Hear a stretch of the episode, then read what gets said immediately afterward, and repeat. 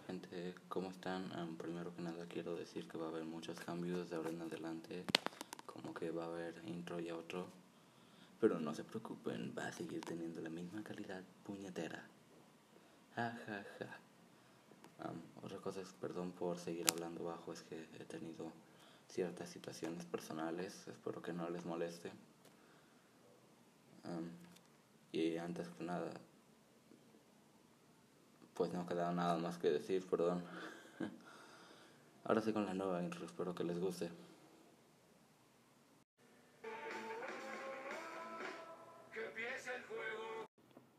Ok, como verán en el título, hoy hablaremos de los reboots y se preguntarán, ¿qué mierda es un reboot, weón?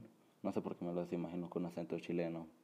Bueno, pequeño inútil. Un reboot, según Wikimedia, es un reinicio de un en este caso de series y películas, en donde se toman elementos principales de una obra sin seguir la historia ya prescrita por esta.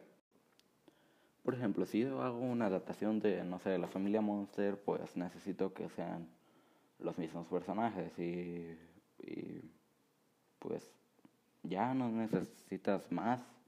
Literalmente podría tratar de ellos haciendo la Macarena y podría llamarse reboot. Así de simple.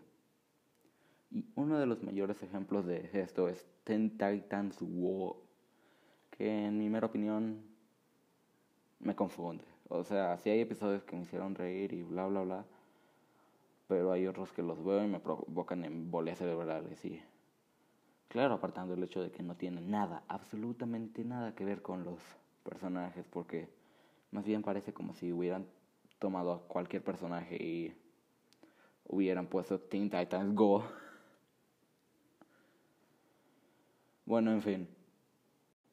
Yendo al grano, hoy vamos a hacer una colaboración de nuevo con mi amigo 230. Pero antes de todo voy a decir que vamos a usar el reciente reboot de Animaniacs, entre comillas reciente.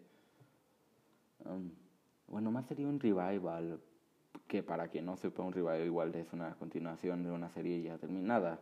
Y ojo, tiene que ser muy, muy fiel al original. Pero todos le dicen reboot, así que me vale ver. Bueno, sin más retrasos, aquí mi amigo. Ok, di tu parte. Hola de nuevo, Pedro. En este particular argumento voy a hablar de una comparativa entre dos reboots. El reboot de Animania y el reboot de los tumores superpoderosos. Espera, no. Ah, no, sí, tenía razón. Lo voy a explicar por cuatro criterios, que son, número uno, espíritu igual que el original. Número dos, humor.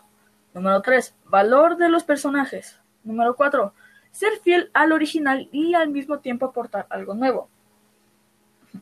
En el aspecto 1 creo que es obvio que gana Animaniacs, ya que en casi todos los aspectos es igual al original, que también lo detrimenta, pero eso va después. Y bueno, viendo a las chicas super cancerígenas, a pesar de tener los mismos personajes, no conserva más características, ni la personalidad, ni dignidad, ni madurez que solían tener.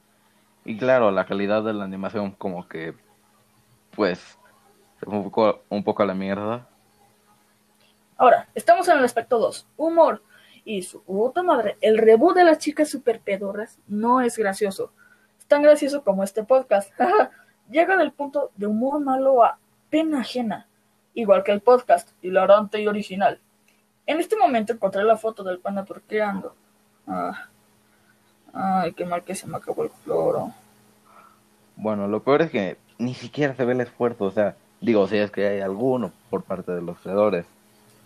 Y bueno, es como el Rewind de 2018, no tiene esencia en sí. Y, ah, es para cierto que tenemos que hablar del humor de Animaniacs. Bueno. Y en cuanto a lo del valor del personaje, la verdad ninguno de los personajes en el PPG Reboot me importa, así que pues, ganan Animaniacs. Por dos.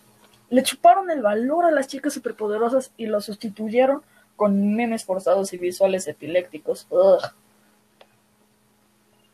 Y yendo al último punto, ser fiel al original y aportar algo nuevo, pues Animaniacs siendo un revival, pues no aporta muchas novedades, pero no es como que las supernovedades sean super originales, no, obviamente no. que historias profundas ni nada. Esas son mamadas. Hay que poner un panda a turquear. Bueno, considerando el público al que está dirigido, no me sorprende demasiado. Pero esto deja un espacio en la comparativa, así que voy a forzar, digo, incluir la película de Bumblebee, que sí, es un reboot, no una precuela, un reboot.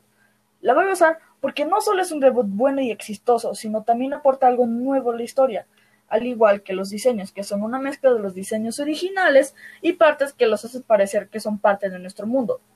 Espera, la policía me volvió a encontrar. Fue un placer estar aquí, pero me debo de ir, bye. En conclusión, un reboot se puede hacer de una manera buena, pero es un proceso delicado. Aunque yo siempre he dicho que no deben de verse como reboot, sino como nuevas maneras de contar historias, para innovar y llenar los corazones de la gente. Pero algunos reboots sí son como la mierda. Cazafantasmas. y bueno, hoy no hay frase porque qué hueva. Bye. Chao, concha tu madre.